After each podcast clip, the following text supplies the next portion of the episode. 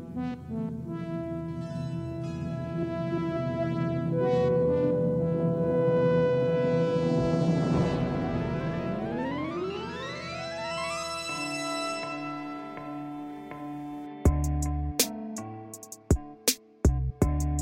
Salve, rapaziada. Aqui quem fala é o Mestre Oda, está no ar o episódio 5 do Piratas do Mangue. Aqui a gente fala com quem está envolvido no cenário underground da música, quadrinhos, cinema e artes em geral, e quais são suas referências. Tentando trazer aí de 15 em 15 dias sempre um novo convidado. E aqui comigo, como sempre, tocando essa bagaça, o mano Fralves e aí, Fralves. Salve, salve. Mais um episódio aí, vamos que vamos. Isso aí. Também aqui, meu brother Thiago Catica. E aí, Catica? Salve, Odd, salve, ouvintes. Tudo certo, e nada resolvido. Como é que tá o pirilampo aí, mano? Tá osso hoje? Sim, o passarinho tá aqui fazendo parte, como sempre, da nossa mesa. Né? Um convidado sempre mais que especial na bancada. É nosso mascote aí pra dar sorte pra nós. Isso aí. Bom, vamos lá. Hoje aqui a gente vai conversar com ele que tocou em várias bandas fodas do punk hardcore aqui em São Paulo. É produtor de zines, também é um dos nomes que estão por trás daqui, eu acho, a mais importante loja de quadrinhos e contracultura em solo paulista. Douglas Udesher, da Ugra. Falei certo seu sobrenome, mano? Cara, a pronúncia certa mesmo, acho que só minha avó sabe, assim, é... Eu falo Utescher, mas a minha avó já tentou me corrigir umas três vezes, assim, porque é sobrenome alemão, né? Então tem uma pronúncia meio específica, assim, mas Tá, tá ótimo. O Tesher, o Tesher. Sei, é, Douglas Utesher. Vamos lá. Aproveita que você já tá aí com a gente para seguir a gente nas redes sociais, dá uma moral lá. Arroba Editorial Mangue no Twitter, Facebook e Instagram. Katika, quer fazer as honras aí? Começar a fazer uma primeira pergunta aí pro, pro Douglas? Pô, seria uma honra aqui. Nossa, quanta gentileza, né, cara? Caramba, quanta formalidade aqui, velho. Nem parece os caras que eu conheço. E eu ainda respondo, seria uma honra, né? Quando a gente começou nos quadrinhos, né, nessa cena underground aí, acho que, sei lá, deve ter uns seis anos que o Fralves e o Odd começamos a colar nesses rolês. Com certeza a Ugra foi o primeiro lugar a receber a gente para começar a trocar ideia e depois, de fato, nós começamos a produzir. Então, é uma honra aqui estar aqui com o Douglas hoje e eu vou começar perguntando é o lance das referências, né? Pra gente construir esse personagem tão importante na cena paulista aí do underground. Queria saber do Douglas quando ele era moleque, né? O Douglinhas, né? Pra seguir a linha do podcast. O Douglinhas consumia quando era criança, tal. Tá? Primeiro o lance de desenho, filme, como que foi construindo até chegar nessa cena punk aí. Então a primeira pergunta é sobre isso, as influências na infância. O Douglas de 10 anos ali, o que, que ele consumia? Eu tive uma infância meio precoce, eu acho, com minhas descobertas. E eu acho engraçado que, assim, eu, eu, sempre tive a impressão que eu fui um adolescente, uma criança, um adolescente meio precoce, mas daí depois também eu nunca amadureci direito. Meus, meus amigos tudo ficaram velhos e eu continuo parecendo a mesma coisa que, que eu era quando eu tinha, sei lá, 12 anos de idade. Quando era moleque, criança mesmo, primeiro teve aquele lance de ler Maurício de Souza, Disney eu nunca curti muito, nunca foi muito minha praia. Lia muito Turma da Mônica, mas não dava muita bola, não era uma coisa que morria de amores. Quando eu conheci a Mad, eu acho que foi a primeira vez que eu tive um, um olhar diferente sobre quadrinhos. Eu devia ter, sei lá, uns 10, 11 anos. E aí eu acho que foi a primeira vez que eu comprei uma revista de quadrinhos e tive vontade de guardar. Que parecia um, algo especial, que eu queria cuidar bem, queria guardar direitinho, comprar as outras edições. Eu acho que comecei a ter essa cabeça meio de colecionar, sabe? Ao mesmo tempo, é, foi uma época, eu nasci em 77, sou velho, era uma época que tava, que tinha Rock in Rio, o Rock in Rio de 1985, o Kiss tinha tocado no Brasil fazia pouco tempo, e eu tinha um primo que, sei lá, a gente deve ter uns, uns 5 anos de diferença, 4, 5 anos de diferença.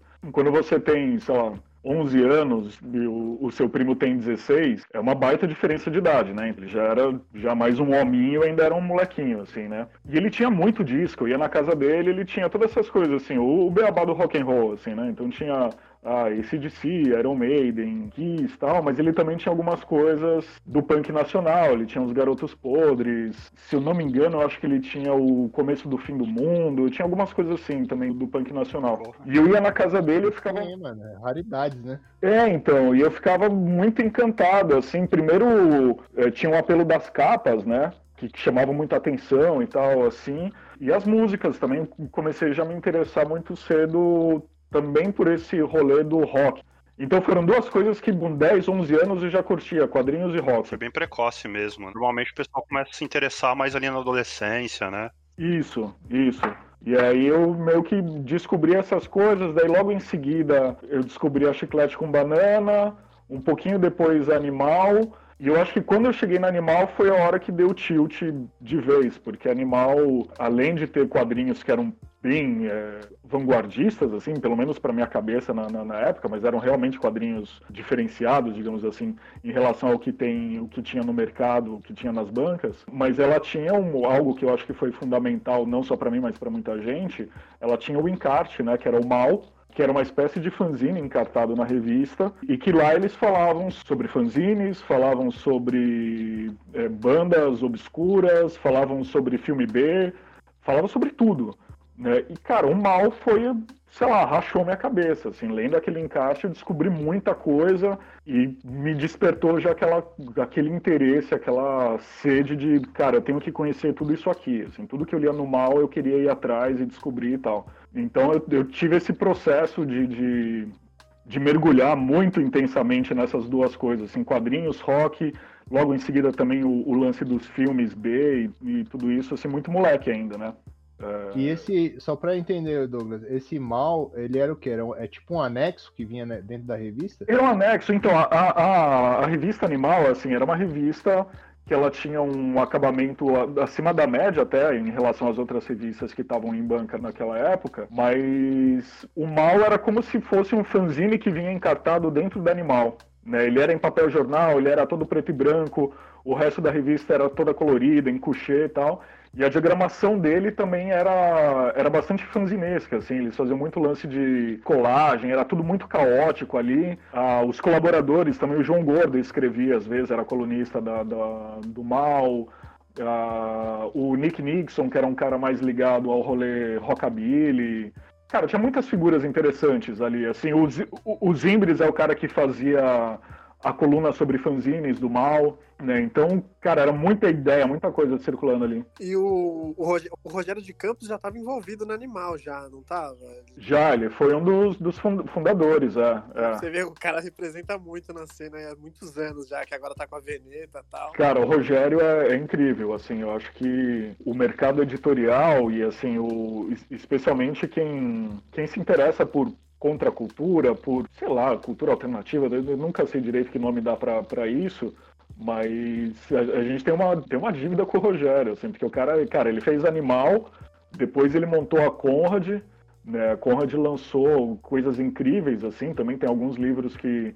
Esses dias eu vi uma galera comentando sobre o Comic Book, que foi um livro que eles lançaram, que foi a primeira vez que Daniel Klaus foi publicado no Brasil, a primeira vez que eu acho que o Tomini foi publicado no Brasil, ele pegou toda aquela geração do quadrinho independente americano e canadense dos anos 90 ali, que era um negócio que estava super em ebulição, assim, a, a Fantagraphics bombando, a Drawn Quarterly surgindo ali também e tal, e trouxe para o Brasil, assim, que também foi uma coisa que até hoje tem gente que fala, ah, caralho, comic book abriu minha cabeça, assim. Então o Rogério, ele, ele abriu a cabeça das pessoas algumas vezes ao longo do, da carreira dele como editor, né?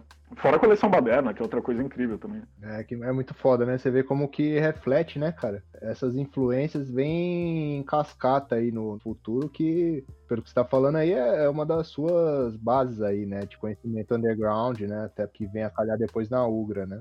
É, não, sem dúvida. E depois teve o lance, né, de começar a frequentar a galeria do rock, que na época era uma coisa muito diferente do que ela é hoje, uh, ir nos shows, aí comecei a me envolver mais com, com o rolê punk, assim, e tal. E, mas aí já era mais velho, né, já estava mais acabando o que na época a gente chamava de colegial, né, que agora é o, é o ensino médio.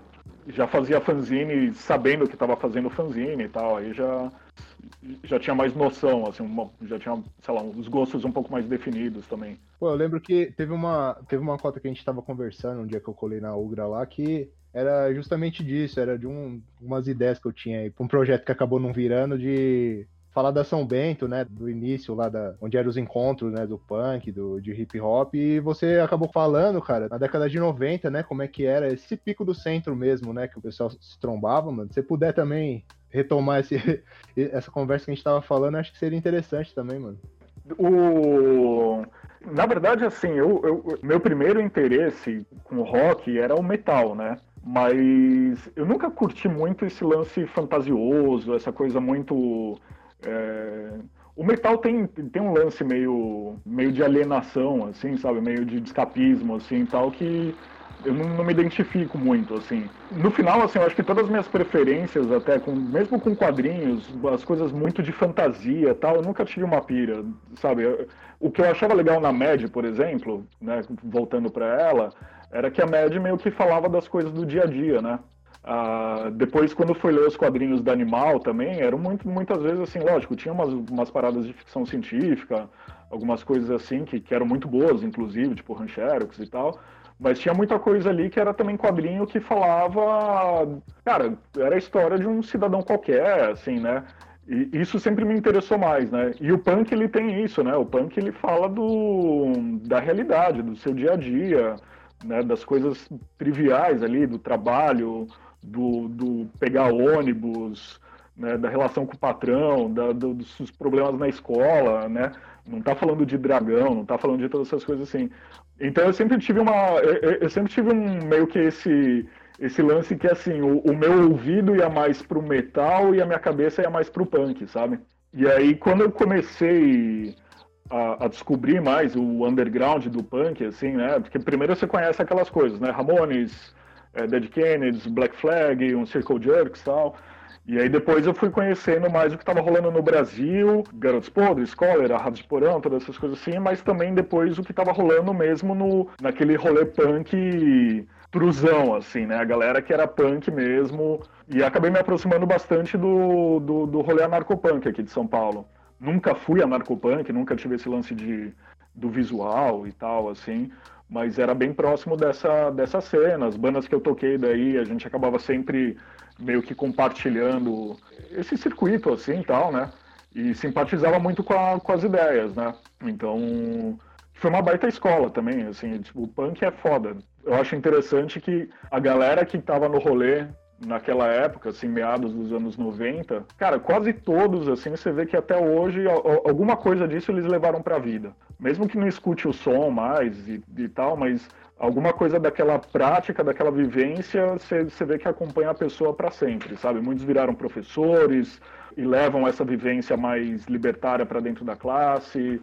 Muitos foram se envolver depois com movimentos sociais, muita gente que está envolvida com cultura até hoje, que também sempre traz esse, essa pegada, assim, né, de, de ter um olhar mais pro dia a dia, para a realidade, assim. Eu acho foda, assim, eu, eu sempre achei que o punk é uma, com todos os defeitos que ele tem, como qualquer outra cena tem, assim, mas eu sempre achei que é uma baita escola, né? É, uma ideia que você leva, né, mano? Você conviveu naquilo, viu? Faça você mesmo. Esse conjunto de, de ideais, né, e de valores é, é muito foda, né, mano? Isso aí permanece pra, pra vida mesmo. Ô Douglas, a Ugly inaugurou quando? A loja da, primeiro foi na internet, depois loja física, né? Foi, cara, na verdade assim, é que a gente tá fazendo tanta coisa aqui para tentar se virar em meio à pandemia, que a gente acabou comendo bola com, com as comemorações. Mas esse ano a Ugra completa 10 anos de, de projeto e 5 anos de, de abertura da loja física, né? A Ugra começou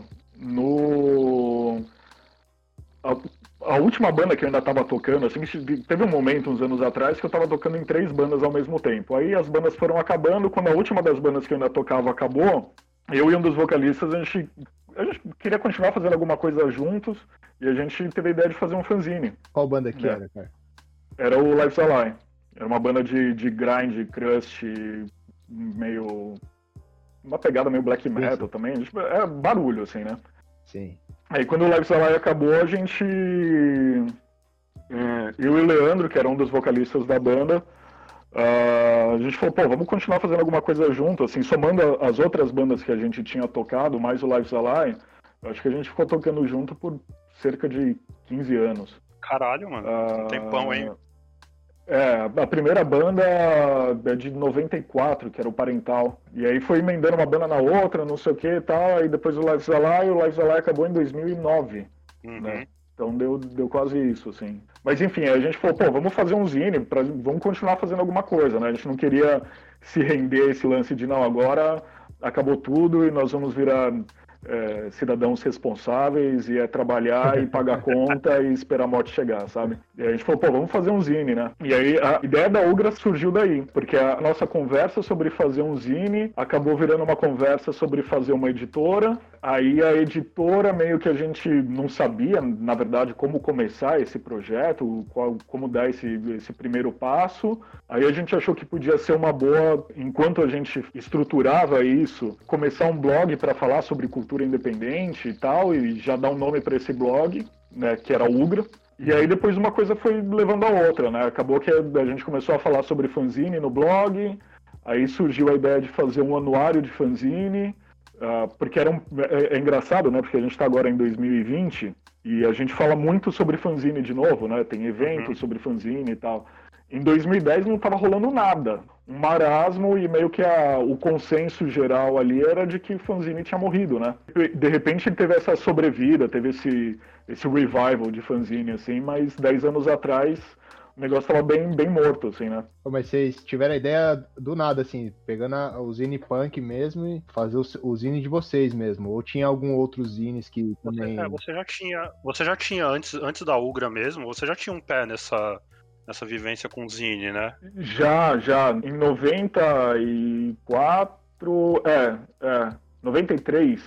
É, assim, quando eu era moleque, moleque, molecote mesmo, assim, eu acho que devia ter uns 12 anos, eu fazia zine, mas não sabia que fazia zine, entendeu? Na verdade, eu criei um, uns personagens com um amigo meu tal, e aí a gente fazia umas histórias rapidinhas, assim, a, gente, a gente pegava, às vezes, sei lá, um final de semana, um ia na casa do outro, a gente passava sábado e domingo desenhando freneticamente, criando umas historinhas toscas assim. Aí depois a gente juntava tudo, xerocava e vendia para os amiguinhos da classe, assim. da hora. Só que a gente, a gente achava que era, sei lá, que a gente tinha inventado isso. Né? Eu fui descobrir que isso era um fanzine depois justamente lendo mal, né? Que daí foi quando eu falei, caralho, esse negócio de fazer é, revistinha xerocada e vender para os amigos, assim, não sou só eu que faço, né? Mas daí depois, em 93, assim, eu já comecei a fazer fanzine sabendo que eu estava fazendo fanzine, né? Então eu fiz bastante fanzine voltado para esse rolê punk, hardcore, assim. E aí depois, por conta das bandas e do, do, do é, depois faculdade, é, faculdade de trabalho e uma série de coisas, é, eu acabei deixando de lado o lance dos fanzines. E aí, quando a banda acabou, é, o Leandro também era fanzineiro nos anos 90, e a gente achou que era legal retomar isso, porque era uma coisa que a gente gostava de fazer, só não fazia porque não tinha muito tempo, né? Aí você deu a deixa que eu queria para fazer essa pergunta. É. O que que o fanzine 93, você lá no, no colegial, né, te levou para qual profissão? Antes de, da inauguração da Ugra, de como projeto, o Douglas trabalhou com o quê, cara? Então, cara, o, é, essa vivência com o fanzine, ela acabou também meio que moldando muita coisa na minha vida, né? Porque quando eu comecei a editar meus fanzines, eu comecei a me interessar por esse por essa parte da edição e da diagramação. Então, quando na hora que eu fui escolher um curso na faculdade, primeiro eu fiquei assim entre desenho industrial, porque na época não existia ainda curso de design gráfico. Né? Tava começando a surgir cursos com esse nome, mas até então a maior parte dos cursos eram é, chamava de desenho industrial ou jornalismo. E aí eu descobri que na USP e na Embi Morumbi tinha o curso de produção editorial. Né? A diferença é que na USP chamava editoração e na Embi Morumbi era produção editorial, mas essencialmente era praticamente o mesmo curso. Assim. E aí eu prestei nas duas, acabei não passando na USP e fui fazer na, na Embi Morumbi. Mas justamente porque estava interessado nessa parte ali da edição, né? E aí depois eu fiz uma pós-graduação em design gráfico, mas também muito, muito com esse olhar mais para o design editorial, né? Uh, mas sei lá, comecei a pensar nessas coisas, a tomar gosto por isso, fazendo fanzine, montando, é, diagramando e tal, e, e, aí fui tomando gosto, né? Caramba, quem diria que a média moldar sua vida adulta, profissional, tudo começou ali na média e foi parando. o, o famoso efeito borboleta, né? É, um belo dia um belo dia o Douglinha saiu de casa, comprou uma revista Med e fudeu a vida dele, né? E, e, a Med que você descolou quando era pequeno, você comprou na banca sozinho ou foi algum esse seu primo que descolou para você? Então, é, eu, eu, tive uma sorte na família, porque assim, eu tinha um primo, que era o primo metaleiro, e eu tinha um tio, na verdade não é tio, é, sabe aquelas pessoas da família que você não sabe qual que é o grau de parentesco, aí você fala que é tio? Era um desses. Sei, tô ligado. Tem vários, né? Família também. É, então, mas digamos assim, tinha um tio que colecionava quadrinhos, né? Então, quando eu ia na casa do primo metaleiro, era conhecer um monte de banda, e quando eu ia na casa do tio gibizeiro, ficava lá, ele deixava eu mexer nas coisas dele e tal, era meio desapegado com isso. E ele tinha uma coleção incrível, né? Ele tinha muita coisa da Ebal, mas ele tinha. Cara, a primeira vez que eu vi em fio, que eu vi Fradin e tal, foi na casa dele, né? Tinha os super-heróis e tal, essas coisas que, cara, nunca dei a mínima, assim. Mas ele tinha muita coisa do quadrinho de humor brasileiro, a coleção completa dos Fradin, tinha umas Mad também. Né? Então, muita coisa assim do beabá ali da minha formação nos quadrinhos foi na casa desse, desse tio também. A média eu não lembro se eu vi pela primeira vez na casa dele, depois comprei em alguma banca, ou se já foi direto na banca, assim, mas eu lembro que foi a primeira revista que eu falei, cara, isso aqui eu quero guardar direitinho, sabe? Não, da hora. Aí depois do Zine, como é que evoluiu o projeto aí da, da Ugra, cara? É, voltando para essa história. Aí a gente começou falando em fazer fanzine, depois, ah, não, então pode ser uma editora. Acabamos inaugurando um blog para falar sobre cultura independente. A gente falava sobre fanzine, aí veio a ideia de fazer um anuário de fanzines, porque chegou um momento que a gente começou a suspeitar que existia ainda uma produção consistente de fanzines e de publicações independentes no Brasil, mas o que faltava para essa produção era um elo. Ah, nos anos 90, quando a gente fazia fanzine, por mais rudimentar que fosse a estrutura que movimentava aquela produção, ela funcionava muito bem, ela era muito eficiente, né? Então, eu lançava um fanzine e aí eu fazia, sei lá, uns flyerzinhos, né? Um, um, um folhetinho de divulgação do meu fanzine. Cada edição que eu mandava para alguém pelo correio do meu fanzine, eu mandava mais 20 desses flyers junto com o meu fanzine. E todo mundo era tudo pelo correio, né? Então aí as pessoas recebiam esse flyer e uma passava para outra, tal. Então, cara, depois que você lançava o seu fanzine, passava um mês você estava recebendo carta de um fulano lá do de Manaus e de alguma maneira tinha recebido um flyerzinho seu, se interessou pelo seu fanzine e, em 2010, não tinha mais tanto essa, essa coisa do correio, da carta e tal. E a gente começou a ter essa impressão que, assim, tinha bastante gente fazendo e todo mundo que estava produzindo estava meio que se sentindo o herói da resistência ali, o último moicano vivo. Ah, o cara, pô, é. tô aqui resistindo bravamente, fazendo meu fanzine, coisa que ninguém mais faz e tal. É... Mas é, é, até legal você falar isso dessa cultura de fanzine, que eu acho que muito dos ouvintes talvez não teve contato com esse tipo de, de mídia, né? É. Antes da internet, como é que eram as trocas, né, de material, tudo pelo correio, tudo... Era tudo pelo correio, cara. É. Era bizarro, né, como isso daí de uma forma funcionava, né? É. Funcionava muito bem, cara, funcionava muito bem, assim, era, era um lance de muita dedicação, assim, né? Eu lembro, porra, fazia faculdade à noite, estagiava durante o dia, e aí chegava em casa, às vezes, tipo, cara, meia-noite, não tinha nem jantado ainda, passava pela portaria e tinha, sei lá, 10 cartinhas ali. Caralho. Com fanzine, demotape de banda do Brasil inteiro. E aí, meu, chegava em casa feliz. Interior também, né? Que a gente que trocava até pra gringa, né? Conhecia material gringo. É, porra, peguei muita coisa, cara. Material com Holanda, Bélgica, Estados Unidos, Japão. É, era bem massa, assim. E era um mecanismo Foda. que funcionava, né? E aí a gente teve essa impressão, então, sabe, que talvez estivesse faltando para aquela produção em 2010 um mecanismo ali que Lógico, a gente não tinha pretensão de dar, dar, conta de toda a produção, porque ela é sempre maior do que a vista alcança, mas a gente pensou, pô, se a gente fizesse um anuário de fanzines, um impresso, ele poderia ser uma mão na roda para pessoas que, como nós, se interessam pelo assunto, mas não sabia muito para onde olhar, assim, onde que eu procuro, cadê essas publicações, né? Onde, onde estão esses esses editores, onde estão essas, essas publicações e tal. É, e aí a gente abriu uma convocatória pelo site, é, convidando editores do Brasil inteiro falar assim, olha, a gente quer fazer um, um anuário, mandem material para a gente, todo material que a gente receber a gente vai resenhar e depois vai compilar numa revista, num, num zine, né, enfim, numa publicação impressa. E aí, esse foi o primeiro anuário de fanzines que acabou sendo a primeira publicação daí da, do nosso projeto de editora, né? E aí foi muito louco, porque daí quando a gente estava concluindo a edição do primeiro anuário, a gente falou, pô, vamos fazer uma festa de lançamento. E aí a festa de lançamento acabou que a gente tinha conhecido ah, uma galera do Rio de Janeiro que mandou zine pra gente, e eles faziam um trampo muito legal de serigrafia com os fanzines deles e tal. E a gente falou, será que eles se animariam a vir para São Paulo, dar um workshop de, de serigrafia no dia que a gente fizer a festa de lançamento e tal?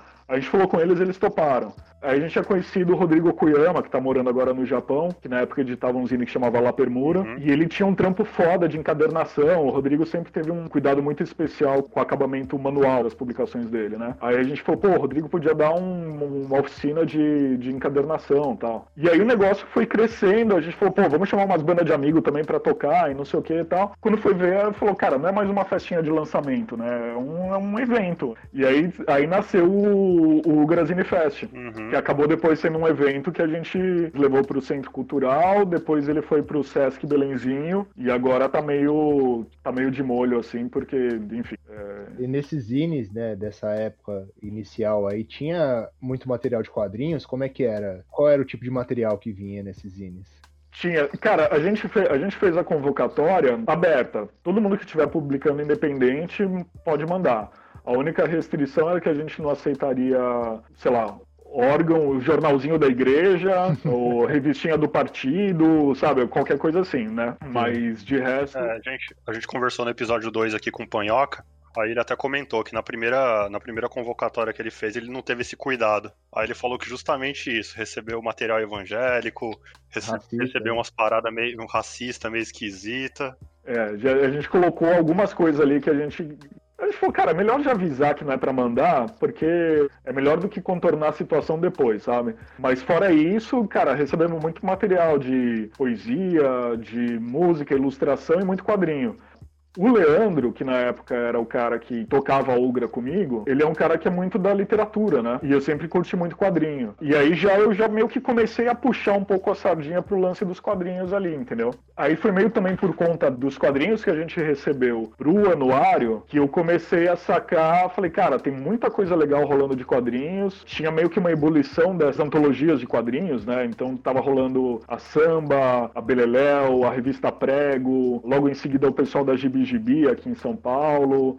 Cara, tinha algumas antologias de quadrinhos que estavam rolando assim com, com, essa pegada de quadrinho underground, assim que também sempre foi uma coisa que eu curti demais. E parecia muito bacana, mas aí como leitor eu tinha essa sensação de que falei, porra, mas daí imagina para quem vai ler o anuário, né, e vai falar, nossa, quanto quadrinho legal, né, tem, sei lá, 30 revistas aqui que me interessam. Aí o cara ia ter que entrar em contato com 30 pessoas, fazer 30 depósitos e, sabe? E aí, aí começou a surgir a ideia da loja virtual mas meio muito com uma cabeça de leitor, assim, sabe? Eu falei, porra, se tivesse um lugar é, especializado em quadrinho independente, que eu pudesse comprar todas essas revistas é, fazer um pagamento só, pagar um frete só, receber um pacote só, era muito mais fácil, né? Seria uma mão na roda. E aí que começou a surgir a ideia da, da, da loja virtual, que depois acabou dando origem também à loja física, né? Então, cara, foi isso. Era uma ideia de fanzine que deu no que deu, assim, né? No meio do caminho, o Leandro acabou saindo do projeto, a Dani, que desde o primeiro momento dava uma força pra gente, meio que acabou entrando no lugar dele, assim, foi quase tipo banda, assim, né? O cara, uhum. um membro saiu e já entrou outro ali.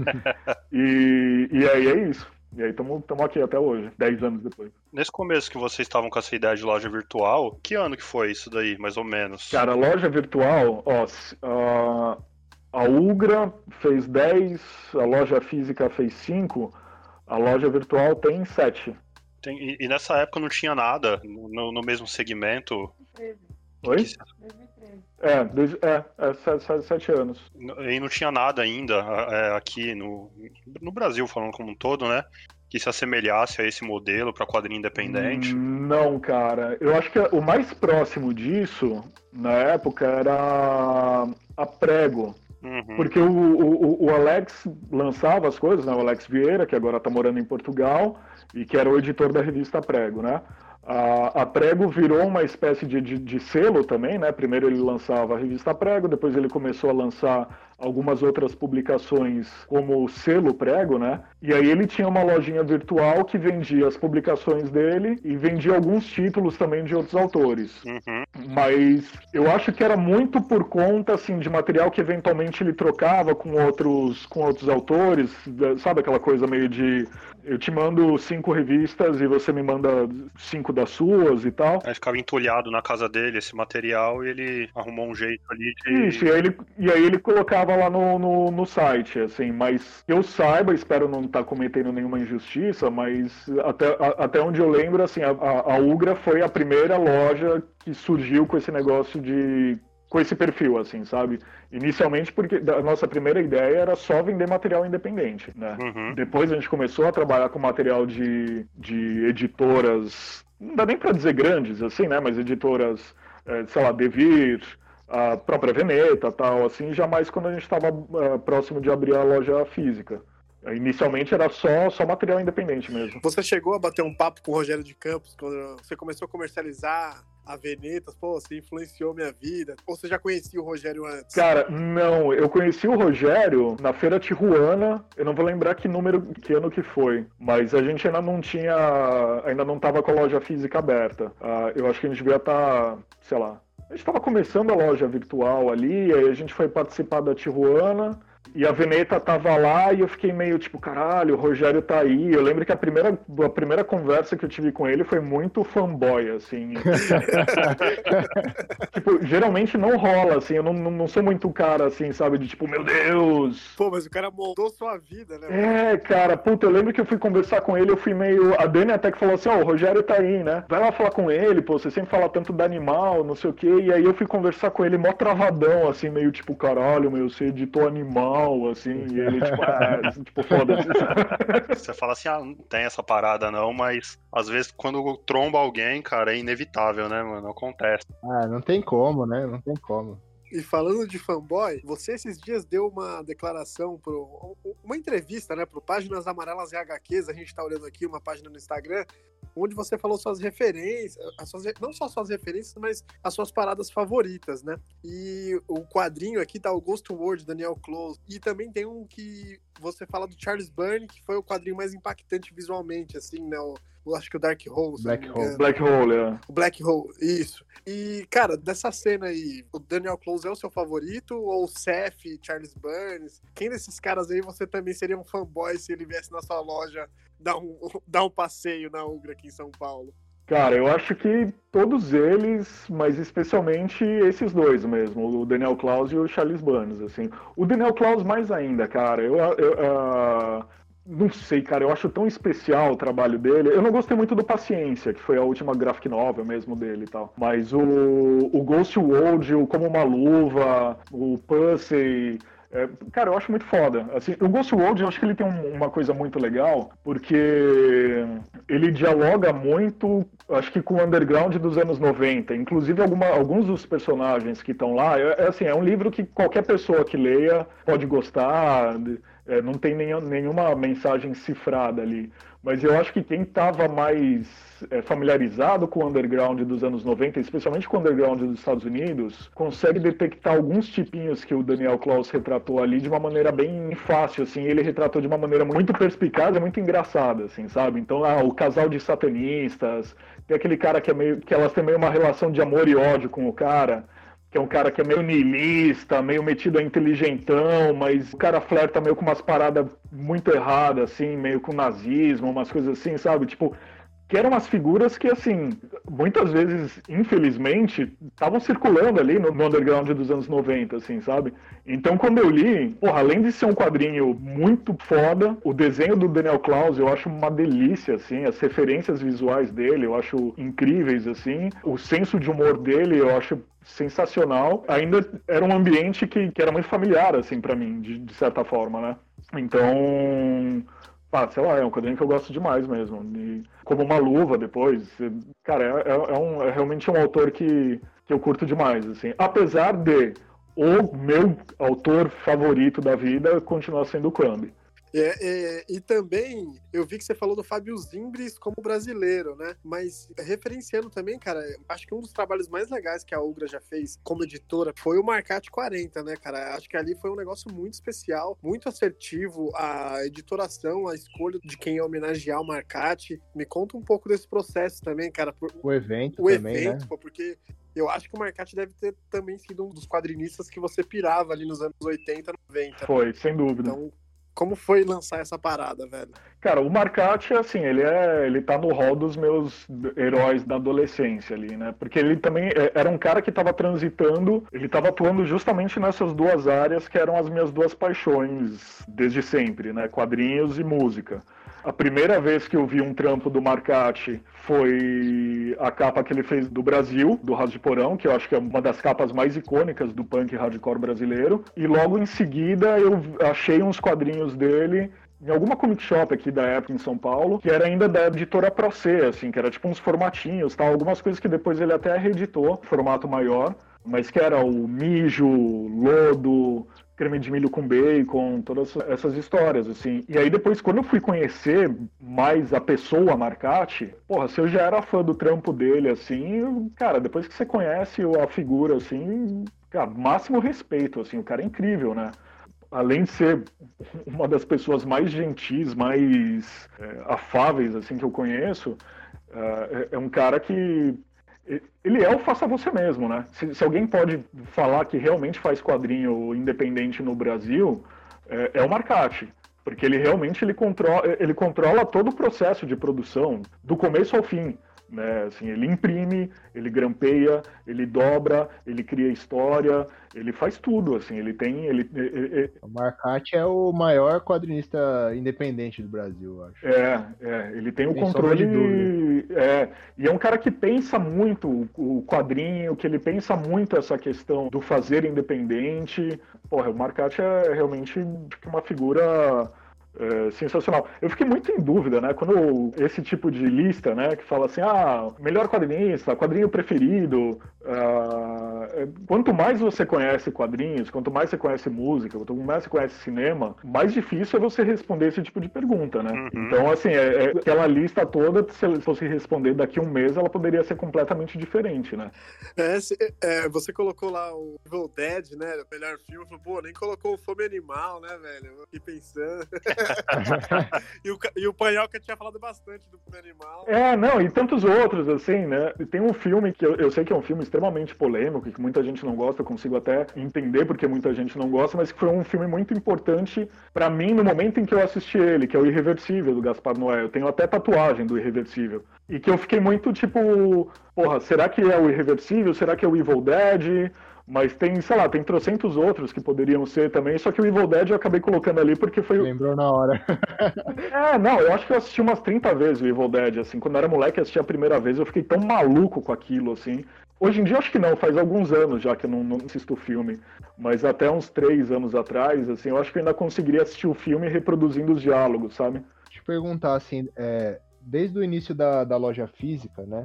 Como é que você enxerga a evolução dos quadrinhos nacionais pelas publicações que vem, vem vindo na loja e de toda essa vivência que vocês adquiriram aí ao longo desse tempo, mano. Evolução em que sentido? Ah, acho que mais no sentido assim de como era do, do início, o que foi aparecendo de novo, mais ou menos nesse sentido. É, quem são os destaques da cena também? É que evolução dá uma. É, parece que melhorou, ou sei lá, né? Não, sei se é o termo apropriado, né? Mas. Mudanças. Mudanças, é, enfim. Evolu evolução talvez não, mas a gente enxerga, né? Que se você, fala, você falar de, pô, igual citou, 94 para cá, esse cenário mudou bastante, né?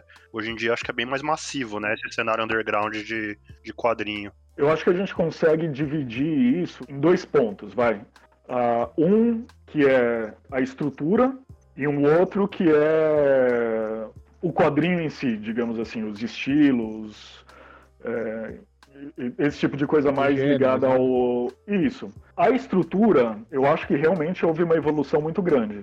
Então, hoje em dia, tá, tá longe de ser o ideal, ainda tem muita coisa para caminhar, mas a gente tem uma produção de quadrinho independente que parece razoavelmente consolidada. Eu não sei, ninguém sabe agora o que, que vai ser o mundo pós-pandemia, o no tal do novo normal, enfim, todas essas coisas. Né? Mas toda essa movimentação que, que rolou nos últimos anos de eventos, o, o advento do crowdfunding, né, o Catarse aqui no Brasil e tal, o barateamento da impressão também e, e, e novas possibilidades de impressão. Então, sei lá, você tem hoje em dia Você pode fazer uma impressão digital com uma qualidade quase tão boa quanto uma impressão offset, pelo menos com qualidade de, de imagem e tal. Então, tudo isso né, nos ajudou a criar uma, uma, uma estrutura para o quadrinho independente que é mais sólida. Eu, eu sempre bato muito numa tecla que eu acho, sei lá, que eu acho que deveria até ser mais discutida, que assim, a gente precisaria entender que a produção independente, isso não serve só para quadrinhos, ela serve para música, ela serve para um monte de, de, outras coisas. A produção independente é a área onde a maior parte dos produtores se encaixam. Né? O mainstream aquela coisa super profissional e tal, e que ah, das pessoas que conseguem é, bancar uma vida fazendo aquilo e sem grandes preocupações e perrengues e tal, cara, é um, é um lugar para poucos, para muito poucos, na verdade. Uhum. E não é só no Brasil também, não adianta a gente ficar num chororô de falar assim, ah, nos Estados Unidos, na Europa, não sei o que. Não, tem muito quadrinista independente nos Estados Unidos que é esse rolê também. Assim, o cara faz quadrinhos, mas ele dá aula, ele faz frila de ilustração, ele faz um monte de coisa e faz quadrinhos também.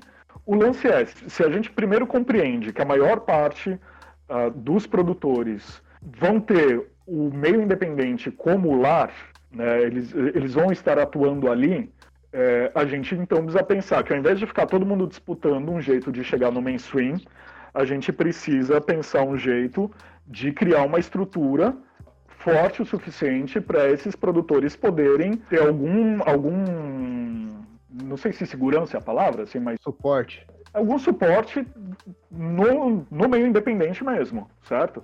Né? Então você, a gente precisa pensar daí distribuição, precisa pensar divulgação, precisa pensar eventos, precisa pensar toda essa cadeia. Nesse sentido, eu acho que a gente, a gente evoluiu. Né? A gente realmente tem um cenário que não é está longe de ser o ideal, tem muita coisa que ainda pode ser aprimorada, mas já é uma situação melhor do que alguns anos atrás, assim, do que 10 anos atrás. Eu acho também que teve uma coisa muito positiva, que o, o, discussões que, tem, que dialogam muito com o nosso momento histórico e que demoraram até para acontecer, mas enfim, antes tarde do que nunca. Então, você tem meninas produzindo quadrinhos e trazendo também muitas ideias novas, oxigenando né, essa cena também de outras maneiras e outras pautas que foram surgindo e tal. Então, nesse sentido, eu acho que foi muito legal. No que diz respeito ao quadrinho em si, aí entra um gosto que é muito pessoal, uma questão que é muito é, particular. O meu background é do quadrinho alternativo, underground, esse lance mais pro irreverente, cômico e experimental se tivesse que resumir, assim, sabe? E nesse sentido eu fico um pouquinho decepcionado, assim, porque eu tenho a impressão que uma, um dos baratos de produzir independente poderia ser justamente a liberdade que produzir de forma independente proporciona ao autor, sendo que ele não precisa responder para um editor, ele não precisa responder para um cálculo de mercado, ah, mas será que, não sei o que e tal. Né? E isso poderia dar liberdade para os autores se arriscarem mais, colocarem ideias mais malucas, mais ousadas, mais arriscadas nos quadrinhos que eles fazem. E eu tenho a impressão, e aí eu vou chutar, não sei se isso tem, tem um pouco a ver também com expectativas que autores criam em relação a eventos como a CCXP, o lance da Graphic MSP e tal, que eventualmente a, a galera começa a produzir mirando nesse sentido, né? Mas eu acho que muitas vezes os autores acabam produzindo hoje em dia, querendo provar que eles, a capacidade de, de produzir um quadrinho que pareça um quadrinho profissa. Né? Um quadrinho, o quadrinho redondinho, que tem começo, meio e fim, que é bem desenhado. E na verdade eu acho que o, o mais interessante, o que me interessa mais na produção independente, não é o que emula o que existe no mainstream.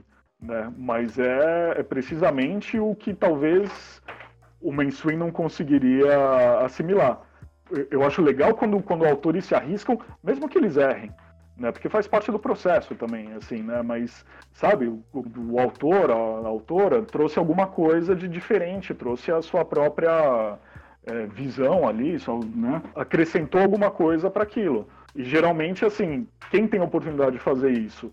Ou autores muito consolidados que já chegaram naquele ponto de falar, olha, eu posso fazer o que quiser e tem uma editora que vai bancar, ou por outro lado, autores que não têm nada a perder, Porque eles estão no independente, eles não têm que ficar fazendo um cálculo, poxa, mas será que vai vender? Será que não sei o que e tal? Cara, eu sou um autor independente, eu posso fazer a coisa do jeito que me der na telha, entendeu?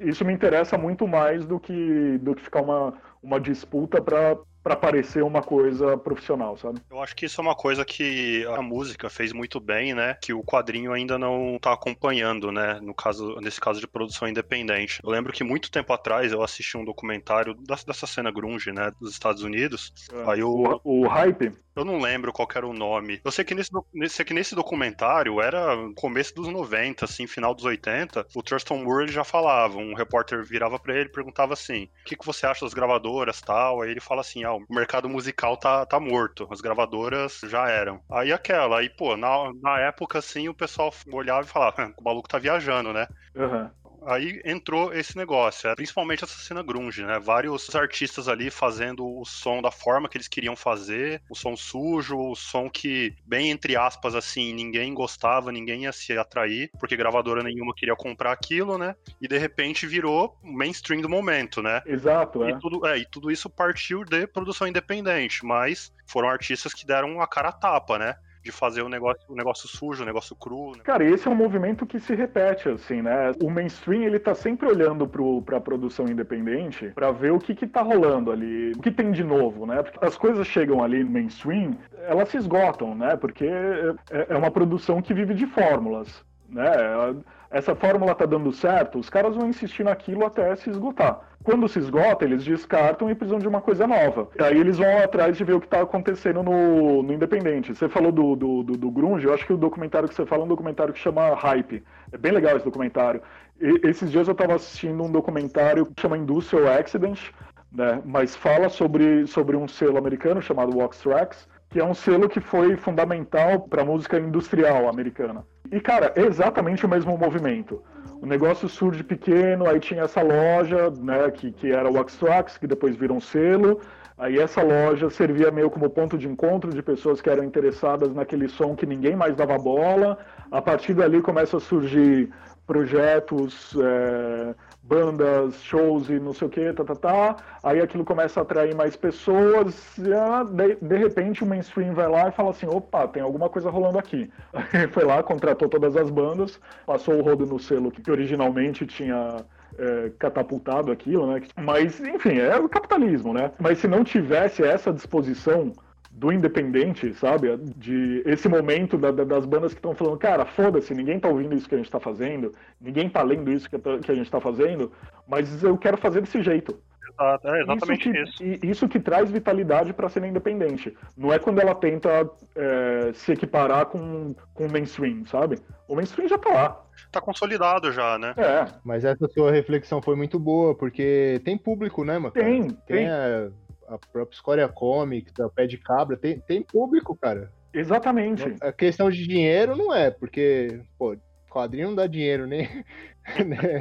não vai dar dinheiro no mainstream nem no, no, underground, assim, só se um caso ou outro, né? Tipo, uma exceção. Assim. É, então, mas o caso da Score eu acho que você deu um baita exemplo, assim, porque ele, ele, ele é a prova disso, né? O cara pega um, o quadrinho mais maldito, Sim. mais porra louca, faz um selo a partir disso e ele praticamente, o Lobo praticamente criou uma cena ao redor Sim. dessa ideia, né? Que é uma ideia que, se fosse levar para uma editora, alguém ia falar: ah, Isso aí é um fracasso, isso aí não vai dar certo, é muito arriscado. E aí você precisa de um maluco no, no, no rolê independente que não tem nada a perder. Fala, foda-se, eu vou fazer. É, porque né? para mim o ponto de virada aqui dos últimos anos foi é pré-Ultra Vortex e pós-Ultra Vortex. Ele ali deu uma diferenciada. Muita gente chegou nos quadrinhos undergrounds, eu acho. Eu acho que eu vi, eu vi a live que você fez com o Bobo e eu, eu tive essa mesma sensação que muitas pessoas que liam, e eu acho que eu mesmo comecei a retomar o gosto depois de ler, saca?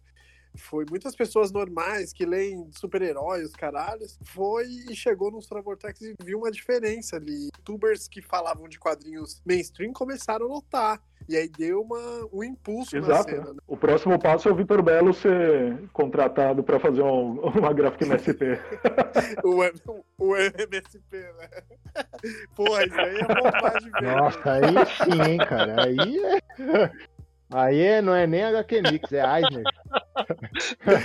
o, Ô Douglas, e pô, eu queria, queria te perguntar agora. Diga. É, a parte chata né? Que a gente tá nesse momento horrível sem precedentes na história, sei lá, pelo menos 100 anos que isso não acontecia no planeta, e você tem uma experiência de produção de quadrinhos e também de consumidor. E eu queria te perguntar, cara, não nesse lance de novo normal, mas no lance, assim que a gente normalizar isso, poder ir pro bar, beber, poder ir pra Ugra, trocar ideia, é, eu queria saber de você o que, que você espera. Primeiro, comentar um pouco do que a gente está vivendo, assim, qual é a sua visão sobre esse Brasil que estabeleceu que é normal ter mil mortes diárias, e segundo, quanto isso vai impactar na produção, cara? Você acha que esse momento de dificuldade que a gente está vivendo vai liberar a criatividade das pessoas justamente para o independente chegar com o pé na porta? Ou as pessoas vão estar tá traumatizadas e vão querer só ler MSP mesmo, sacou?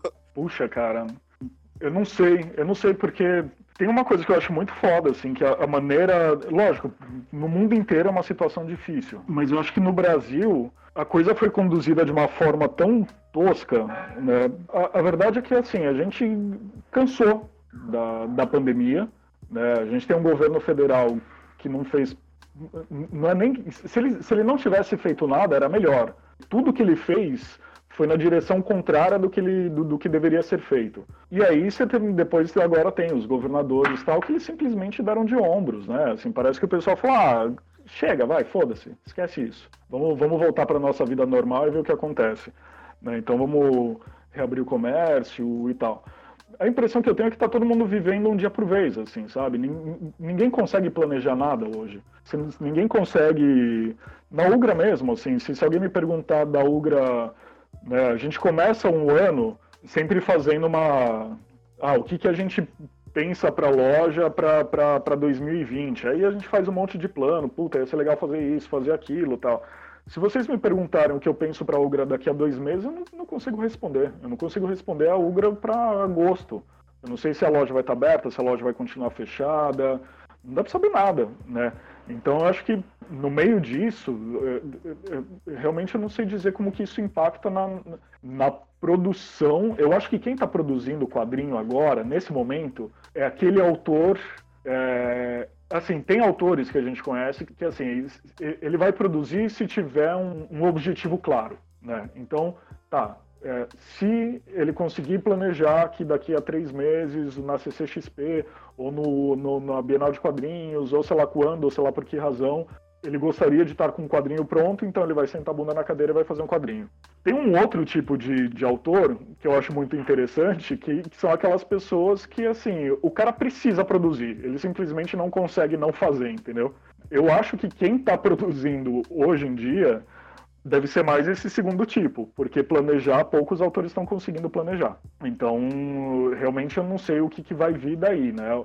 A gente tem um problema que eu acho que, bom, a, a gente está num momento muito bom agora para ponderar sobre isso, que é entender o nível de dependência que o quadrinho independente tem dos eventos. Os eventos foram fundamentais para estimular essa, é, essa produção, para dar visibilidade para isso, para criar oportunidades para os autores uh, venderem o material deles, terem contato com, com os leitores e tal, mas a gente pode caminhar agora para um cenário que a gente tenha poucos eventos, em formatos diferentes, né? então a gente não consegue simplesmente achar que ah, daqui dois meses a vida voltou ao, ao ponto que ela estava. Uh, e aí, se a gente não tiver mais essa, Uh, esse cenário de, de, de, eventos e tal, o que, que, a gente vai fazer? Vai, vai deixar de produzir? Né? Vamos encontrar outras maneiras, continua produzindo e vai todo mundo para a loja virtual. Né? Isso tem a ver com aquilo que a gente estava falando também sobre desenvolver mecanismos e consolidar me mecanismos, é, estruturas né, para a produção independente. Poxa, massa, cara. Falando um pouco da, de produção, né? É, fala um pouco do Gritos, cara, e, e um pouco também do, dos projetos que a Ugra já, já editou e lançou aí, cara. Cara, o, o, os Ugritos, eles. A gente publicou a primeira edição, que foi o Cru, né, do, do Chico Félix. Ela saiu praticamente no momento em que a gente estava inaugurando a loja física. Então, também é uma coleção que está completando agora cinco anos. A gente fez 20 edições, são 20 gritos que já foram lançados. Cara, é uma, uma coleção assim, a gente não tem vergonha nenhuma de admitir que ela foi completamente inspirada numa coleção que o Fábio Zimbres é, publicou no final dos anos 90, início dos anos 2000, que chamava Mini Tonto, que eram quadrinhos. Eles tinham exatamente o mesmo formato do, do dos Gritos, e era uma coleção que, cara, eu era louco por ela, assim. Uh, ele publicou é, Lourenço Mutarelli, publicou o, o, o Alan Sieber, Schiavon, a MZK, publicou muita gente boa. E, só que eram. Eles tinham acho que 32 páginas, acho que ele não tinha, é, um, na verdade, um, uma quantidade de páginas tão, tão delimitada quanto os Ugritos. Ah, a gente pensou esse formato dos Ugritos em, em, meio que retomar, de certa forma, essa ideia do, dos mini-tontos do, dos Imbres, porque a gente sentia também que existia uma movimentação de quadrinho independente uh, ficando mais caros, né? Muita gente, muitos autores querendo já lançar alguma coisa no formato de álbum, é, alguma coisa mais com essa cara de graphic novel, assim, né? Lógico que acabam sendo publicações mais caras também, né? E a gente sempre teve essa impressão que um dos problemas, na minha opinião é, particular, o grande problema do quadrinho independente é a divulgação. E aí o que acontece? Se você tá, sei lá, o autor tá ali num, num é, num evento, está vendendo um quadrinho dele lá de 50 reais. Pensa pelo lado do leitor. Ele vai chegar lá e falar assim, cara, nunca ouvi falar desse, desse autor. Parece legal esse quadrinho que eu tô vendo dele aqui, mas eu não sei. Eu corro o risco de chegar em casa e achar uma merda. E aí eu gastei 50 reais. É, isso acontece mesmo. isso acontece. Isso acontece. E, e assim, é, às vezes isso pode ser um impeditivo pro, pro, pro leitor acabar é, comprando um quadrinho que possivelmente ele até gostar, entendeu? E aí a gente pensou isso, assim, a gente pensou os gritos é, muito como uma, uma porta de entrada para autores que a gente curte, sabe? Né? Então. É, é uma espécie de curadoria também, né? Você não está colo... tá colocando pessoas que a Ugra confia também, assim, e, que dá um selo. É, né? É, tem muito isso da gente publicar uma galera que, que a gente é fã, então tem esse prazer de Pô, publiquei Marcate, assim, sabe? Publiquei uma história inédita do Marcate, assim, pra mim, caralho, né? Imagina. Do Ricardo, do Ricardo Coimbra, cara. A gente não tem outras publicações, né? Que eu procuro, né, pelas tiras, né? Que a gente acompanha as tiras da, dele, né? É, exato. Até hoje é a história mais longa que o Coimbra já desenhou. Oh, que foda. Sabe, porra, é um, é um, é um baita prazer fazer isso. Mas, mas também tem esse lance que, assim, eventualmente alguém que estava pensando se comprava ou não o livro do Coimbra vida de plástico, ele pode falar, bom, antes de eu gastar, não vou lembrar agora de cabeça, mas sei lá, deve ser uns 60 reais o livro, antes de gastar 60 reais com o livro, eu posso gastar 8 no grito dele, se eu gostar do autor, eu vou lá e compro o livro, entendeu? Se você não gostar, cara, 8 reais não, não é que, porra, né, você vai se sentir é, lesado por isso, Fato, né? Eu passo na sua prateleira, na sua casa, vai, vai ocupar, né? É, exato, 8, 8 reais é um x-salada e uma coca, né? Com sorte, né? Pois é, concordo. Se for na Augusta ali onde fica a Ugra, aí não dá, não. Você compra o salgado. É. Mas, então, aí, além disso, assim, o Uso Gritos é o projeto mais longevo e mais, sei lá, talvez estruturado que, que a gente tenha como editora, né? Aí depois disso tem os projetos que são pontuais, que a gente faz, e a banda, que é uma parceria. Porque a banda, na verdade, é quase que uma coisa. Ela sai como selo Ugra, mas é uma coisa que é uma criação muito coletiva ali e tal, né? Mas o, os outros projetos, uh, teve o Marcate 40, que vocês já comentaram, que era um, um, livro que homenageava as quatro décadas de produção do Marcate. Teve o livro do Rogério, que também, porra, para mim publicar um livro, é, um ensaio do, do Rogério foi um puta prazer. A gente deu muita sorte, né, na verdade, assim, publicamos Laerte, por mais que seja uma história pequena, né, que é do o Olhos de Bicho, mas também era material inédito da, da Laerte. Enfim, a gente. Eu gostaria de publicar mais. É que a loja toma muito tempo. Para a gente publicar mais e pensar mais a, a Ugra também como editora, a gente precisaria ter mais tempo e mais grana, talvez, para estruturar isso melhor. Mas é uma coisa que eu sempre fico pensando, tentando achar um jeito de conseguir publicar mais, que é uma das coisas que eu mais gosto de fazer, assim, editar, diagramar. É, cara, o dia que o livro chega da gráfica, é tipo, eu pareço moleque de 5 anos esperando o Papai Noel chegar, sabe? É muito foda, né, cara? É a sensação fodida. É muito foda, cara. E eu queria parabenizar pelo. Acho que é Felipe Portugal. Foi o Felipe Portugal, do, do jornal? Quem que foi mesmo? Do Granizo? Isso. É. pô, é, parabenizar pelo formato, assim, pô, a gente que tá começando na cena underground para publicar, a gente vê esse tipo de publicações diferentes, né? Isso inspira muito, cara, na pegada underground mesmo, de, de, de sacar nova, novos formatos, pô, fazendo um formato de jornal, que eu achei muito irado, assim, também. Mas, ó, eu vou, eu vou te dar uma dica, não aposta nisso, não. Sim, sim é, é, é, mais como leitor vendo referências diferentes. É, não, o, o, o, Granizo foi engraçado, cara, porque, assim, teve uma galera que pirou muito, falou, ah, que foda, jornal e não sei o quê. E teve uma galera que chegou e falou assim, cara, nada a ver publicar isso em jornal, sabe? Não sei como guardar. É, no mínimo é os caras das estantes. Os lombadeiros, os lombadeiros online. E teve muita gente que eu acho que acabou não dando muita bola, né? É engraçado como a forma como as pessoas reagem ao material, né? Porque eu acho a história ali incrível. Eu acho muito foda a história que o Portugal fez ali. Se ela tivesse sido publicada num formato mais é, luxuoso, sei lá, eu acho que ela teria repercutido. E o fato dela ter sido publicada como um jornal, eu vi muito pouca gente comentar, assim, é um quadrinho que, que meio que passou batido, sabe? Uh, e o jornal é foda, cara, porque você tem que fazer Cara, a gente, o, o, mínimo que a gente podia rodar era 3 mil. Então, a, a, gente tem muito granizo aqui em casa ainda. Agora, esse podcast vai ajudar a divulgar aí pra mais gente. É, comprem, é bom, é bom pra caralho. Comprem.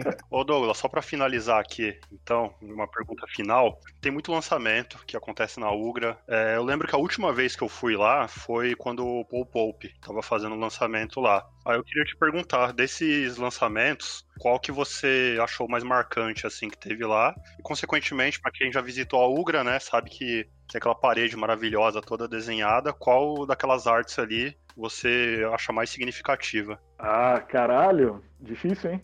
Cara, de evento, pô, eu lembro com muito, muito carinho, assim, do dia que a gente fez o lançamento do livro do Marcati. Foi muito legal.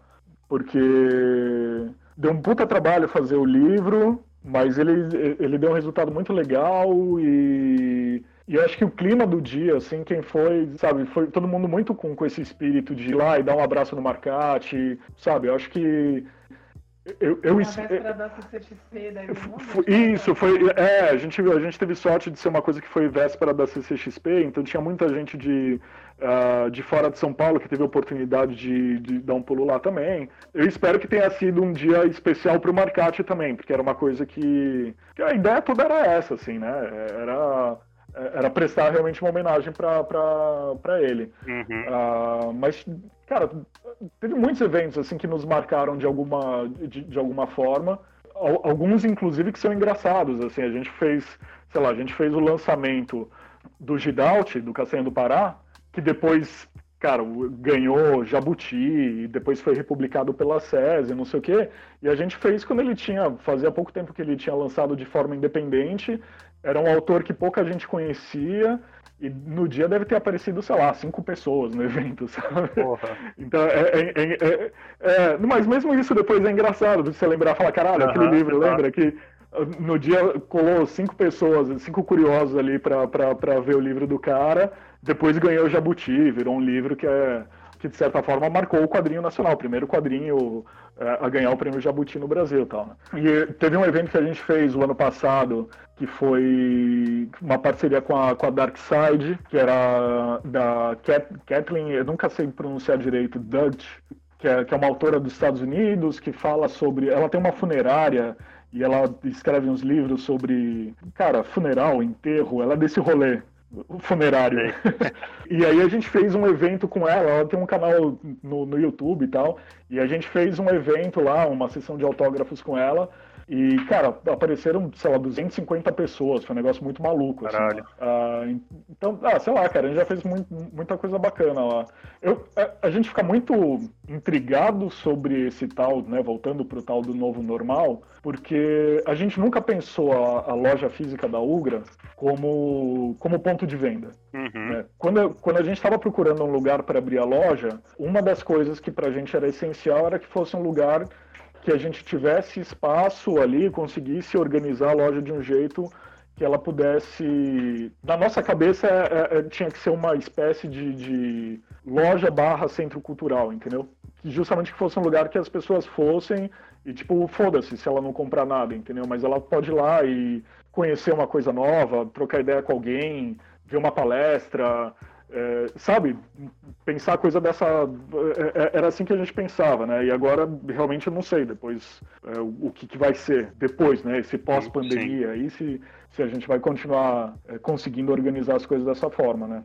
Uh, acho que é isso. É torcer pela vacina e vai dar certo. Pô. Dezembrão a gente já vai estar todo mundo colado. Lá janeiro, março, vai, vai estar todo mundo abraçado. Faz um me mega evento de retorno. É, tem que fazer. Uma hora vai rolar. Poxa, mas valeu mesmo, hein, Douglas? Cara, queria agradecer você aí por essa conversa agradeço, aqui, cara. muito boa. E a gente tem um, uma gratidão muito grande aí pela Ugra, você, a Dani por tudo que o espaço que você deu pra gente e dá para todo mundo que é do rolê independente aí, né? E tamo junto, cara. Poxa, muito ah, foda. cara, sempre um prazer, a gente tá aqui para isso, mano pô, em, em, tempos de pandemia, que a gente não pode se reunir na loja fisicamente para trocar uma ideia, é uma, é uma honra, novamente aqui falando formalmente, é poder, poder conversar, tá ligado? Com o Douglas é, e com a Dani participando também. É. E poder trocar essa ideia, né? Porque esse programa está sendo gravado no dia 9 de julho, nós ainda estamos em distanciamento social, não podemos estar próximo, mas, pô, é, é uma honra pelo sentido que a Ugra sempre fortaleceu quando a gente quis começar com a Refluxo, trocava ideia pra caramba sobre onde imprimir, o que fazer, e nós sem ter noção de nada, assim, e o cara dando uma moral. Então, pô, é muito bom poder se distrair nesse tempo e trocar umas ideias também, velho. Prazer inenarrável receber você hoje aqui. Pô, prazer foi todo meu, assim, contem, contem conosco sempre. É, e aproveitando aqui, ó, isso aqui é um pedido do fundo do coração mesmo. O Panhoca, ele, ele falou isso também no, no, episódio, mas só reforçando. Tem a loja virtual da, da Ugra, assim como tem outras lojas, né, também, que estão sobrevivendo nesse, nesse período. A gente dá muita indicação de quadrinho aqui. Então, putz, fortalece, compra, compra do independente, porque é importante. Isso daí que mantém a cena viva, que mantém a cena andando. É um lugar ali pra gente se reunir, conhecer pessoas. Então acho que nesse momento é mais importante do que nunca a gente fortalecer e comprar do independente e, e manter essa, essa chama acesa, né? É isso aí. Foda-se a Amazon. Isso aí. é isso aí, foda-se a Amazon. a gente não quis perguntar da Amazon, porque o Douglas, pô, toda hora que ele dá entrevista alguma coisa é só a Amazon. Amazon. Se, um dia, se um dia vocês quiserem fazer um especial contra a Amazon, vocês me chamam. Mil motivos para não comprar na Amazon. Aliás, de, é, não, não, deixa eu aproveitar e dar uma dica. Saiu. Tem, tem uma editora que chama Elefante, eles estão fazendo um catálogo muito bacana. Eles, inclusive, já publicaram algumas coisas de quadrinhos. E eles lançaram agora um livro que chama Contra a Amazon, que é um livro. É, é um livro. É, puxa, eu esqueci o nome do autor. É, é um autor espanhol, Carrion, alguma coisa.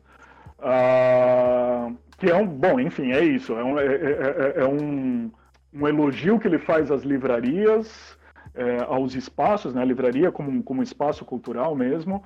E aí o contraponto disso com, com a coisa da Amazon de ser aquela coisa de algoritmo e preços muito baratos e comprar, comprar, comprar, comprar e você não lê nada do que compra e não está conversando com ninguém e as ideias não estão circulando e a coisa acaba se resumindo só num, numa paranoia louca por comprar para aproveitar a oferta e, sabe, é, e, o quanto isso não tem nada a ver realmente com, com o que é fazer livros e ler livros. Exatamente. É, e, e, sem essa pegada de, da, da, não da curadoria específico, mas de trocar ideia com o livreiro, né? Sobre o que, o que você queria ler, o, o que é mais especial para você. E para quem não é de São Paulo, pô, o Douglas tem porrada de entrevista aí, uma porrada de coisa que ele já dá essas ideias, né? E eu acho que nossos ouvintes estão treinados para poder chegar no independente, porque o nosso podcast é sobre isso. A Mangue é sobre isso. É sobre produção underground e sobre cultura de rua mesmo, Exato. do que a gente pode fazer, faça você mesmo, e é isso. Cara, deixa um jabá aí da Ugra, como que faz para conhecer, loja, loja online, como que tá, tá, tá operando nesse momento? A Ugra, a gente, apesar da reabertura do comércio, a gente optou ainda por não reabrir a loja. Primeiro porque a gente ainda não acha que, que, é um, que seja o momento, assim, por conta da, da, da circulação é, do vírus mesmo. E também porque a gente não está tá convencido de que a loja aberta agora eventualmente isso poderia ser um prejuízo maior do que, um, do que uma entrada de, de, de grana, porque você tem, enfim, toda uma estrutura para manter uma loja aberta. Mas a loja virtual está é, tá funcionando normalmente. Na verdade, a gente aproveitou bastante a pandemia, é, esse, esse período de isolamento, para cadastrar muitos produtos, criar novas categorias, tal. Fizemos algumas melhorias na, na, na loja virtual, então a gente está com uma tabela nova de, de, de frete que está bem bacana. Criamos categorias para DVD, para toy, camiseta. Tá bem legal a loja, é www.ugrapress.com.br e a loja física, quando retomarmos a atividade, fica na Rua Augusta, número 1371, é, loja 16. Mas é isso aí, galera. Então vamos lá. Bora para as indicações? Bora. Bora. Vamos.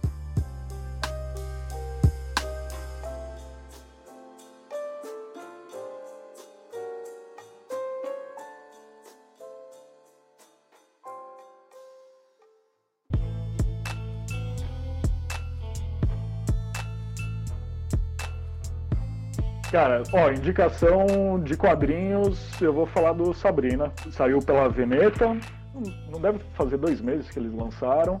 O autor chama Nick. Cara, o sobrenome é meio, meio difícil porque faltam vogais nesse sobrenome. Nick, Dran... Nick Dranazo. Não sei se a pronúncia com certeza não é essa, mas é um quadrinho. Eu, eu confesso que assim, quando eu comecei a ler, uh, ele demora um pouco para você comprar a arte dele porque é muito simples a arte, assim, sabe? É, é quase é quase fria, né? O quadrinho todo, na verdade, ele tem um tratamento que é muito muito objetivo, assim, sabe? As coisas todas são apresentadas ali de, de uma maneira é, fria, mas tentem pensar nisso não como, como um demérito, sabe? Mas a, a arte, quando você folheia, parece um negócio meio. É, é, é é, minimalista, mas no ponto assim, ele, ele, ele faz, ele quase que faz da ausência de estilo o estilo dele, entendeu? É muito, é, é muito louco. Só que quando você vai lendo o quadrinho dele, a, a, a, esse tipo de arte começa a fazer sentido dentro da, da história. E é uma história incrível, assim, sobre, cara, sobre como, como que a gente se relaciona hoje em dia, é, redes sociais, é, fake news, é, paranoia, um monte de coisa assim, mas tudo mostrado de uma maneira muito. É, cara, tem um, tem um jeito muito do autor, assim, sabe? É muito legal a história, muito legal mesmo. Assim, o ritmo dela, ela, as coisas. Ele não tem pressa nenhuma em, em apresentar as coisas, ele traz um monte de, de situações ali uh, que enriquecem a história, mas que, que ele te deixa meio naquele suspense de. É, será que em algum momento ele vai retomar isso ou não vai? Muitas vezes ele não retoma, é só uma porta que ele abre e vai deixar aberta mesmo. É, é um quadrinho um pouco difícil, eu acho que nas primeiras páginas ali para você mergulhar nele, mas depois que ele te fisga, cara, é, é realmente incrível, assim, é, é, com certeza tá na listinha de melhores do ano. Poxa, que massa, cara. Bom, então vou pegar aqui a, a sequência aí de indicação de quadrinhos. Vou fazer duas indicações aqui peguei no, no Catarse aqui o, o quadrinho Shin, do Isaac Santos. Ele faz parte daquela daquele projeto da editora Mino do Narrativas Periféricas, né? Não tive Ele é ótimo, né? Nossa, muito bom, cara. Eu, eu, não tive a oportunidade de pegar os outros títulos, mas eu tenho certeza que são bo tão bons quanto. Mas em particular aqui falar do Isaac, cara. O Isaac a gente foi vizinho de mesa dele lá na Perifacom, cara. Gente finíssima. E muito gente fina, cara. Troca ideia direto com ele aqui no, no Instagram. E, cara, mano, o quadrinho é, a pegada meio mangá, meio vagabond, né? É, para quem gosta do gênero, acho que vai pirar no quadrinho. É uma história de um, uma história familiar, né, de um pai solteiro com a filha dele, onde ele trabalha em ele tem dois trabalhos aí, né? Um trabalho de escritório e no outro trabalho ele é Ronin, num futuro distópico aí. Então, assim, não, não vou falar muito para não entregar, mas indicação foda aí, cara. O traço do, do Isaac é muito bom, muito foda. E a história também é fodida. Para quem gosta de mangá, prato cheio é Isaac e os outros quadrinhos também do Narrativa Periférica. Já conheço já o trabalho do, do pessoal que está envolvido sei que é bom. Ainda não li, mas eu já indico já, porque pode ir na fé. E o outro, minha outra indicação é também da Mino aqui, a coleção Tabu, né? A coleção que tem a história aqui da Amanda Miranda, Jéssica Grock, Grock, Grock, não sei a, a pronúncia, mas e a Lalo. São três histórias aí, como o nome da coleção diz já, de tabu, né, na, na nossa sociedade. E, cara, eu acho que tem muito a ver do que o Douglas falou aqui no durante a parte lá de quadrinhos independentes, né, de questão de inovar, né, trazer é, coisas novas, né, coisas autorais, tanto na narrativa, no traço. É, assim, eu não quero falar muito das histórias porque estraga a, estraga a experiência da, da, leitura, mas fica aí minha indicação. Deixar um parabéns aqui para para Mino aí com esses dois projetos aí que eu acho que é muito importante, cara, trazer outras visões aí de, de produção, né? Das minas, do pessoal da periferia, que é isso que falta, cara. A gente precisa de diversidade aí para nas leituras e eu gostaria muito de ver outras editoras também fazendo fazendo esses projetos aí de inclusão de autores nacionais mesmo, o pessoal que está começando, que eu acho que esse é o caminho, cara. Tem muita história boa aí para ser contada. Essa é a minha indicação aí, minhas indicações. Boa. Bom, minha indicação aqui, já que vocês só falaram de quadrinhos aí até agora, eu vou fazer uma indicação musical aqui. Não é nada novo, na verdade, essa banda aqui estava em atividade, né? Desde 98, acabou em 2009, mas me chamou a atenção que ela entrou recentemente aqui no catálogo do Spotify. É uma das minhas bandas favoritas, eu só buscava no Soul Seek da vida aí. É uma banda chamada Bleach. É uma banda japonesa de Okinawa, é um trio feminino de tem umas pegadas de trashcore, mas tem muita experimentação também. Cara, não tenho nem muito o que falar. É pegar, ouvir, porque é muita experimentação. Putz, é, é, muito, é muito bom o bagulho, cara. Só, só vai na minha e escuta. É, tem que deixar o link porque não dá para buscar, viu? Que é tudo em japonês, né? Então...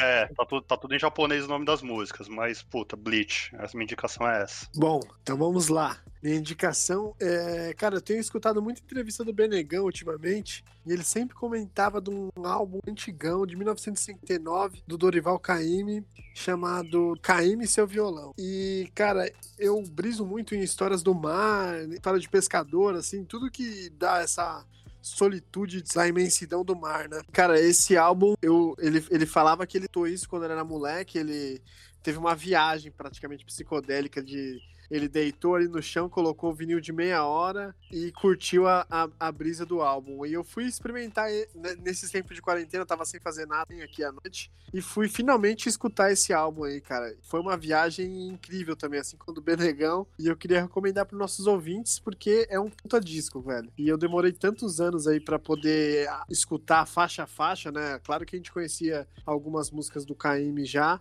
mas o álbum inteiro, você escutando, brisando assim, de faixa para faixa é uma viagem caralho. Então, recomendo aí Caíme Seu Violão, 50 lá no Spotify, 12 músicas. E vale a pena essa viagem, que ele passa por, transpassa por vários, vários setores, assim. Tanto como o mar, o do pescador, a, o lance com a morte, o lance da beleza. Todos esses fatores juntos. Então, é uma viagem muito boa. E acho que nossos vão curtir viajar nessa parada também. Boa. Fechou então? Fechado. Beleza. Mais uma vez, Douglas. Muito obrigado aí por aceitar o nosso convite, participar aí do nosso humilde podcast. É, cara, agradeço demais novamente o convite. Foi um prazer falar com vocês. É isso aí. Bom, lembrando aqui, segue arroba Editorial Mangue no Twitter, Facebook Instagram. Críticas, sugestões e ameaças, pode mandar para editorialmangue.gmail.com. Agora aqui, como sempre, a arte de capa é de autoria do Fralves, os beats que compõem a nossa trilha sonora foram compostos pelo nosso brother Christopher Marim, a produção geral é do nosso mano Thiago Catica, a edição e revisão é do Mestre Oda, esse aqui que vos fala. Valeu, é nóis. Valeu, Valeu Falou, salve.